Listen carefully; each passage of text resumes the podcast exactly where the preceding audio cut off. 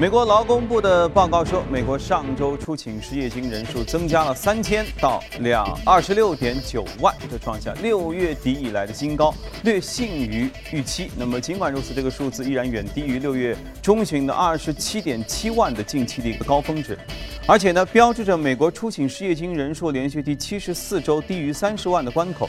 这是从一九七三年以来持续时间最长的一个周期，这显示劳动力市场依然很稳健。所以市场普遍关注美国七月份的非农就业报告会在今天就会发布。分析人士认为，如果就业市场持续复苏，美联储有可能在今年年底之前加息。当然，说这些的时候啊，没有昨天晚上那个事儿。对于加息之前，那美联储达拉斯联储主席卡普兰在上海接受过第一财经的独家的专访。作为被市场视为既非鸽派也非鹰派的一个很中间派的官员，卡普兰认为啊，加息需要更加谨慎。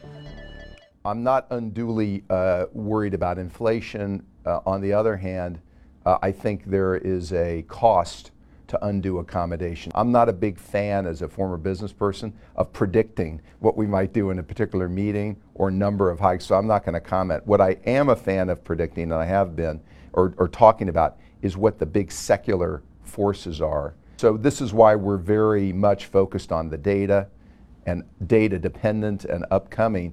这是卡普兰一周之内的第三次露面。相较于周一接受彭博采访时认为，如果数据支持九月加息可能浮上台面的表态，今天卡普兰的措辞似乎显得更为谨慎。他认为，全球以及美国 GDP 增速的持续下降，都使得美联储政策的回旋空间不断缩小，中性利率不断下降，未来的经济数据波动可能会更为剧烈，更为令人迷惑。I don't think we're that accommodative, meaning the neutral rate versus where we are the gap is not that big. So that's why we're being very careful and cautious about how I talk about this. And we're going to be very careful and cautious about removing accommodation and being very patient. This, this kind of environment requires patience. 受到失业下滑的鼓舞，美联储去年十二月实施近十年来的首次加息，但美元走强、海外经济增长放缓以及美国国内经济前景的不确定性，令美联储暂停了进一步加息的脚步。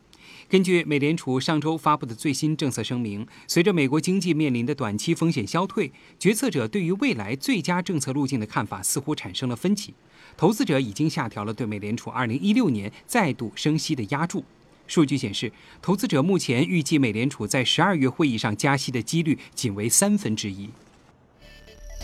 好，再来关注英国央行。英国央行在四号结束的货币政策例会上宣布，将基准利率调降二十五个基点到百分之零点二五，此举符合市场主流的预期，同时也是英国二零零九年以来的首次降息。此外，英国央行还宣布了一揽子措施，为经济增长提供额外的刺激，包括将资产采购规模增加六百亿英镑到四千三百五十亿英镑。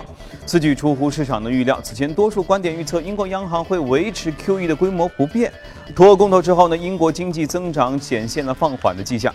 七月份，英国制造业、建筑业和服务业的采购经理人指数都出现了下滑的迹象。英国央行当天还下调了英国经济增长的预期，将二零一七年经济增长预期从五月份预测的百分之二点三调至百分之零点八。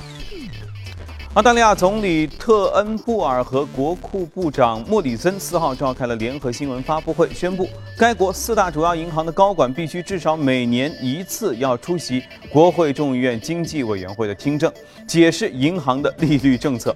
澳政府做出这个决定呢，是由于尽管澳大利亚央行二号做出了降低现金利率二十五个基点的决定。四大银行却没有充分执行，仅仅下调了十到十五个基点。而当地分析人士认为，自从二零零八年经济危机、金融危机以来，澳大利亚央行的现金利率已经无法反映银行真实的资金成本的水平了。花旗集团四号发布报告，预测今年下半年全球经济会延续低迷的稳定的增长。呃，低通胀率以及适度偏暖的宏观经济政策，其中发达经济体的增长呢会相对稳定。由于一些主要新兴市场经济体衰退风险正在消退，整体的新兴市场的国家增速将会回升。预计今年全球 GDP 增速是百分之二点四，明年可能会进一步上升到百分之二点六。而花旗的分析就指出，当前政治相关不确定性在继续上升，这可能会对经济增长预测构成下行的风险。预报预计呢，这个报告这个预计英国央行可能九月份会进一步的宽松，日本央行明年一月份会实行新一轮的宽松，而美国会于今年十二月加息。好了，浏览完了宏观数据，来看一下隔夜美股收盘之后的表现。隔夜美股。幅度都很低，有涨有跌，其中道指下跌了百分之零点零二，一万八千三百五十二点零五点；纳斯达克上涨百分之零点一三，五幺六六点二五；而标普呢上涨了很小的零点零二点，二幺六四点二五点。接着我们来连线一下驻纽约记者葛维尔，请他带来收盘之后的介绍。你好，葛维尔。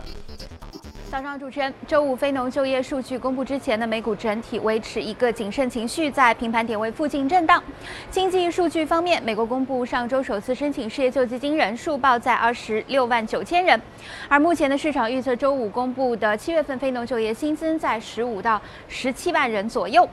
英国央行自二零零九年以来首次宣布降息的消息，总体来说呢，是此前市场已经有了一个普遍的预期，主要是由于担忧退欧将会令到英国的经济陷入衰退。英国央行扩大了 QE 的规模，同时呢，有分析认为说，英国央行此举将会令美联储在今年以前加息的前景更为渺茫。鉴于美联储的职责之一是稳定美元的汇率，而美元在全球范围内的地位令到联储加息的难度加大。今年以来呢，美元对其他主要货币的贬值幅度在百分之三左右。但是如果一旦联储宣布加息，将会令美元持续走高，金融环境收紧。但是同时，另一方面呢，包括芝加哥联储主席 Charles Evans 和亚特兰大地地区的联储主席 Dennis Lockhart 都认为。不排除今年年底之前再次加息的可能性。很重要的一个原因，交易员指出，美联储需要履行此前的承诺，来确保联储的信誉。主持人，好，谢谢各位啊。那么，应该说，英国央行突然间昨夜宣布加息这事儿呢，确实还是要经过一番的消化。到底接下来会对市场产生什么样的影响？今天我们就趁热跟嘉宾一起来聊一聊。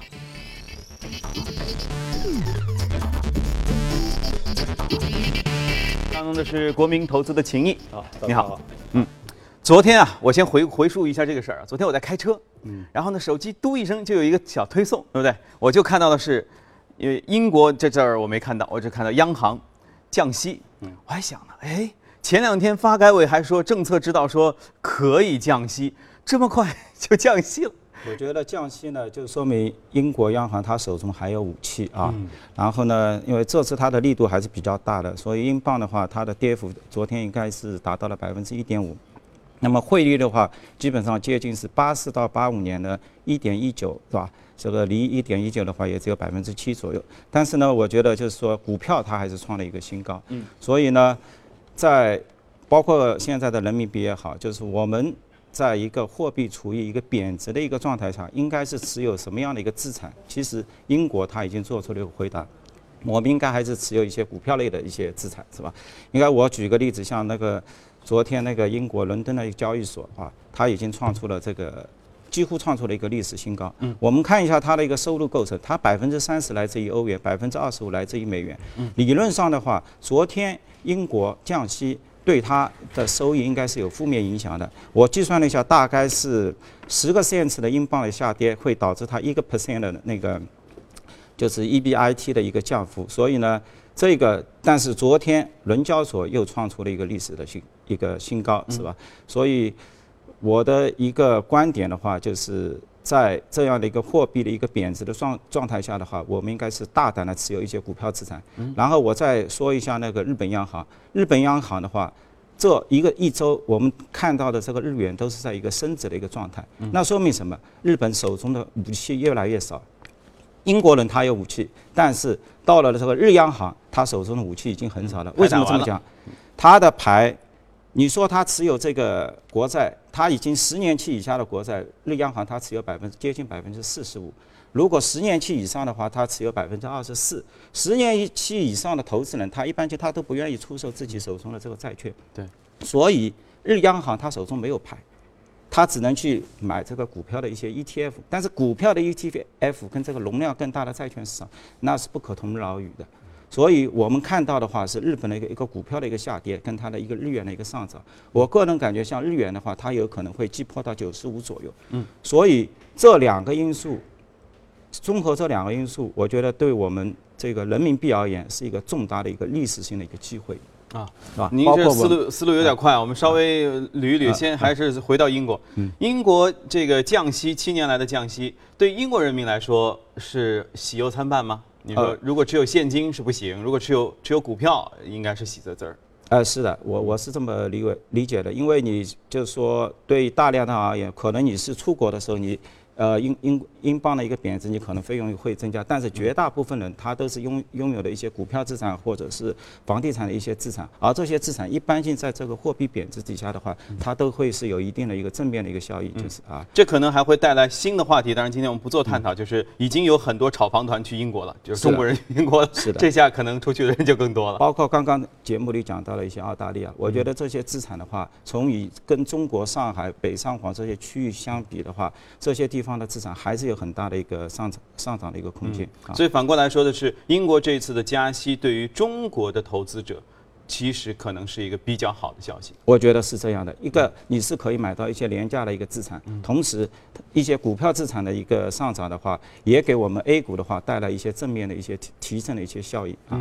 我记得今年暑期做过一个调查，因为暑期是出国旅游的旺季嘛，好像今年的英国游就明显是排在了各个传统的这些欧洲游、各个国家游之前啊，因为就是大量的这个消费者也会觉得英镑便宜啊，是英国人现在东西便宜啊，对对，哇，这是赶上了好时候。那么呃，我们这个日元的事儿我们已经说了啊，接着要来说一说您今天特别要推荐的关关于全球的云的增长。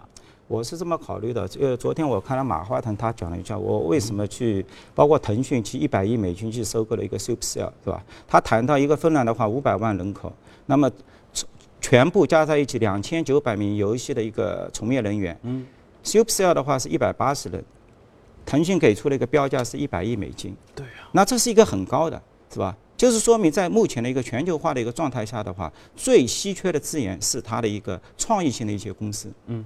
你创意性的公司，你依托一个全球云，你把这全球云把整个一个服务进行一个外包出去，那么你有可能就创造一个巨大的一个价值。所以我们可以看到，就我个人是很喜欢云，是吧？因为我觉得，任何一个平台类公司，如果不拥有云，你在未来的一个市场的话，你根本就没有任何话语权。现在我看到像那个呃 Amazon 的 AWS，现在市场的话已经几乎已经给到九百亿美金的一个估值，占到它现在。AMZN 它估值的接近百分之三十，像包括那个微软的 Azure，那去年二季度哦，今年二季度的一个财报的话，我看了接近的话年化已经达到二十亿美金，增长的话是接近百分之一百零八。包括我们的那个阿里云是吧？阿里云也做得相当不错。那么现在市场给出的一个估值的话，给到接近三百九十亿美金啊，那相当于五倍的二零一八年的一个 PS 比是吧？所以市场对这些云类的资产的话是相当来说是看好的。包括我们呃有几个那个 ETF、EQIS 啊这些，从零八年到现在，它就是提供这些云的一些基础性的一些服务的是吧？那么它股价的话，接近从零八年。到现在已经翻了十倍，是吧？昨天看我看了一下，那市值也接近两百八十亿美金。零八年的时候，它也只有二十亿美金，是吧？所以，我我我这里还可以帮那个阿里巴巴相当于做一个广告，因为它也收收了一个恒生电子，是吧？因为我觉得它这是一个生态链的一个布局。为什么要升恒生电子？除了它的一个 FinTech 的一些科技。包括它在未来的互联网，呃，就是金融科技方面一些布局。我觉得恒生电子它在做一件事情，就是在各个各大园区，全国天津、上海，包括常州各大园区，它在做那个。园区科技类的一个公司，园区做什么？园区就是吸引大量的一个创业公司。创业公司以后干什么？以后就是跑到马云的阿里云上进行一个创业。我看到一个百度，百度是五十万用户，现在去年的话季度两点八万，是吧？全年十万，就是相当于呢能够获得五百亿的一个收入。我觉得阿里云未来的话，五十多万的中小企业如果全部到阿里云上面的话，同样会产生同样的一个效果，是吧？所以。我这个还是相对来说一个看好，是吧？所以而且是现在是属于起步阶段，是吧？呃，我觉得云的话，对，是一个快速的一个增长的一个阶段。是吧？包括我们那个国内的光华新网，它这个也都在加码。包括我们那个宝钢旗下的这个宝兴软件，都是在快快马加鞭的在。我问这些是目的是说，现在咱搭上这个车还来得及吧？我觉得完全来得及，就是啊，因为我觉得对于我们股股市交易人员的话，就是云类的资产的话，相对来说比较估值的。如果说我是买入这些超大型的一个企业的话，可能我的百分比不够。但是有一点就是，它给。大量的中小型创业公司提供了这样的一个机会，我相信未来的话，我们就是百百花齐放，有大量的这样的一个投资机会机会可以等着我们去做，是吧？啊，我相信今天金总提供了很多有前瞻性的东西哈，大家一定刚才虽然他语速比较快啊，抓住重点不太容易，这个待会儿可以反复的反复的去回听回看啊，因为这其中亮点很多。好，那个呃，我们来关注一下隔夜美股的表现吧，来关注一下异动美股榜上。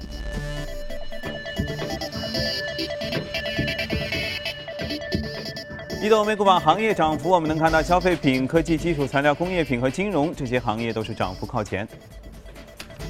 呃，个股呃，医疗机构、生物安全、软件、医药、医疗啊，这些都是传统的，其实是比较容易上涨的。今天我们要来说一说的是网络安全、网络服务商。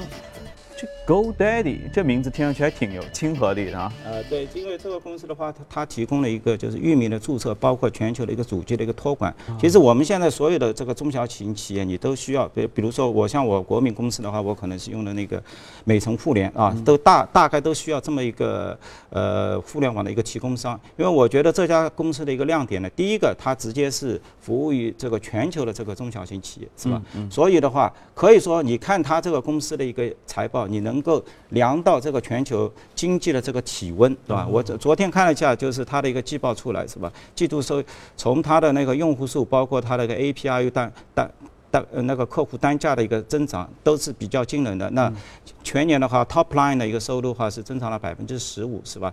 然后呢，它的企业的盈利的一个质量也不错，因为从它的那个 EBITDA 的话是一亿美金。然后转化率的话，到最后一个 free cash flow 的话，接近八千四百万美金，所以这个盈利增长也不错。从它的一个全球的一个扩张的话，呃，它已经进入到二十九个地区，然后的话，服务的一个货币的国国家的话，接近四十三个，是吧？所以说明它的一个全球增长也走的走势相当不错，是吧？但是呢，因为对于我们国内而言的话，可能因为大量的美国主机服务器都是在美国，可能是没有这样的过去。对，所以呢，像。像这个它这类这这样的类类型的公司的话，我觉得是高高屋建瓴，它是站在一个高位，就是因为你所有的主机啊都都要托管在它面，所说明所有的信息都在它的那个服务器上面啊，那就很值钱了。对，我觉得是应该是不错的一个个股啊。对，而且大家刚刚有没有看到它的它的 logo 也很很可爱啊？对，看上去像是一个披萨。对对对对，因为昨天他还宣布了，他进入到一些像那个西班牙或者其他一些英英语区啊，也提供了一些网上的一些插件，你可以直接在上面做做一些编辑，是吧？因为这个。呃，是踏踏实实的，真的是蛮可亲的，是为中小企业在做服务。我觉得这类这类这类的公司的话，现在的这个市值的话，几十亿美金还是相对来说是比较低估啊。OK，好，大家可以来关注一下。那么我们先去一下广告，广告回来之后继续跟您聊。来关注一组最新的全球公司资讯。首先是企业的财报，受旗下医疗保健和生命科学业务的强劲的表现的提振，德国化学和制药巨头默克四号宣布说上调全年销售和盈利的预期，预计今年全年销售额会在一百四十九亿到一百五十一亿欧元之间。哎，好精确，呃，高于此前预期的一百四十八到一百五十亿欧元。诺基亚公布的财报显示，第二季度实现营收五十七亿欧元，同比又下滑百分之十一，当季净利润是一点九四亿欧元，比去年同期又下降百分之四十五之多啊！这真的是不及市场预期。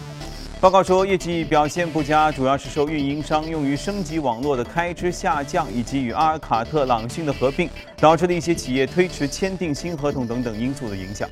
诺基亚曾经以手机业务而著称，但是目前已经转向了通信设备等业务。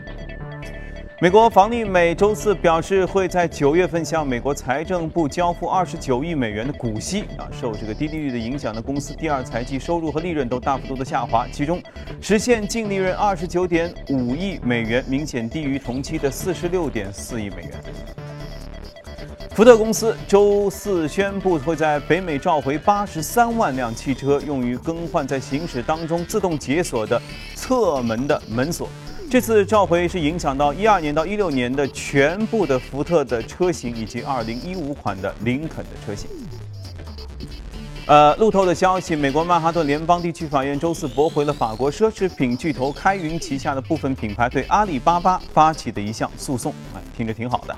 开云去年向法院提起诉讼，说阿里巴巴欺负我们，为假货销售提供很多便利。但是曼哈顿联邦法院的法官认定说，他们提供的证据啊不足以支持这项指控。不过，这个裁决呢并不影响针对阿里巴巴的起诉讼当中其他的商标相关的索赔的要求。但这事儿嘛，确实一码归一码。他们说明开云集团在国内估计找不到什么好处啊，跑美国去告人家。好，来回来和嘉宾继续聊一聊值得关注的美股，看一下美股放大镜。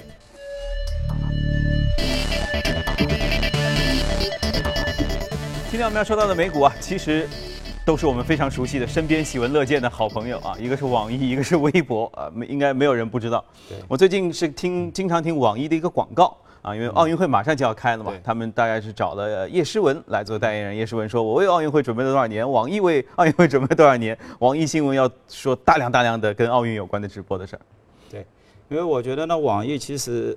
呃，从二零零零年到那个美国上市到现在，应该是创造了一个惊人的一个回报。嗯，如果以最低点一个美金的话，到现在，因为它是送四应该是八百美元啊，因为现应该是八百倍啊。我就觉得丁磊呢，他很实在也很低调，就是所有做的企业都必须要盈利，因为在这个美国的话，企业股票要涨就必须要有盈利。对，我们来举个例子，就是一三年我是大量的去购买这个网易的这个股票，五十多块美金，因为它也处在一个转型，就是说一个手机很多。市场的话，可能已经出来触控科技啊，像掌趣啊，或者像，呃，嗯，就是华谊兄弟收购的一些那个银汉，但是呢，最终坚持到最后的话，可能就是网易这这一这款手游是吧？所以它的股价的话，近期的话，它已经突破到两百美金了啊。那同比在零三年的话，从同样一个股票，我我想大家都知道奇虎啊，嗯，奇虎当初也是将近六十五块美金，那最终的话，其实奇虎它只能走这样一个私有化。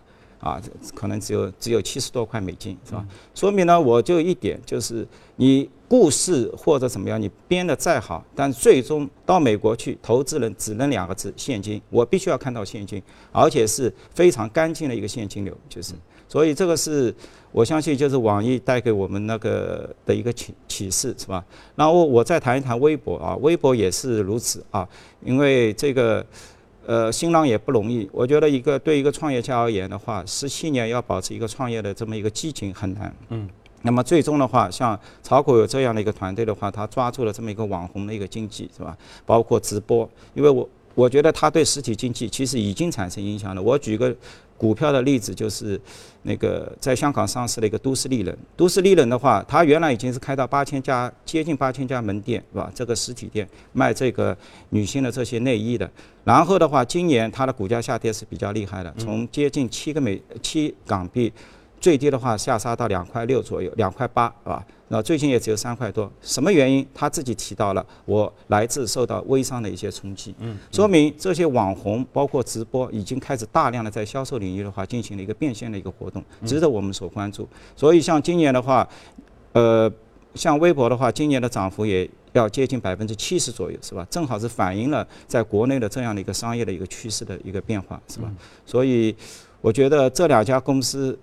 都是我们中国人都了解，而且到目前为止还能继续，就是保持这样的一个创业的一个活力，我真的祝贺他们嗯啊！嗯，所以其实这里面有两个重点，第一是他们要保持创业的活力，就嗅觉转型得非常的敏锐，腰段要身段得很灵巧啊，很灵巧，对，同时还得很挣钱。是的，因为在美国的话，所有的动作必须要盈利，就是说你。不盈利的一个资产，可能就几个月，大家还能够听你忽悠，最后的话，给你的回报就是股股股票的一个暴跌，嗯，所以我觉得在那个市场你融不到钱啊，这个就是说，除非盈利的资产，嗯。对，虽然所以说，虽然现在这个公盖股私有化是一股小热潮，但其中也分，对不对？也有一些是混不下去了，所以我觉得他很多中概股他会说，我现在价值低估了，可能他是拿了国内的对标企业在做估值，是吧？我觉得其实不会有太多的一个低估。因为境外你看几千亿美金、上万亿的美金，所有的对冲基金都在美国，它都在关注资产。所谓你的一切，大家都看得清清楚楚，怎么会来低估呢？是吧？我所以，我我个人我不大同意说中概股回归是低估或者不了解它的一些一些商业模式啊，我这样。所以你看，通过我们节目还可以看到国际的一些比较公平冷静的眼光啊，真的是好。如果你想回看回听，也可以到喜马拉雅。呃，荔枝来搜索第一财经进行节目的关注啊，去里约来一场奥运游呢，一定要吃一下当地的特色招牌菜。所以在八点之前，我们抓紧时间来欣赏一下里约当地的餐馆。当然，看好你的钱包。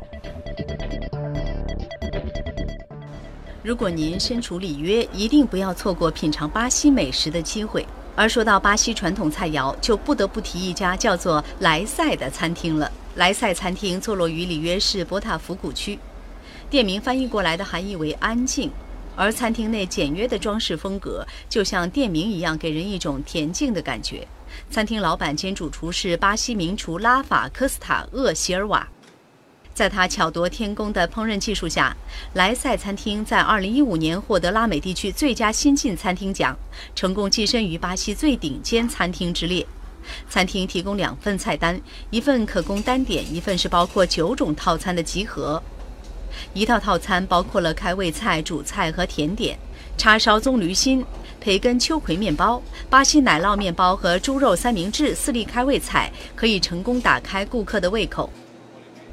而说到接下来最经典的主菜，则要数猪肉里脊杯配猪头肉酱。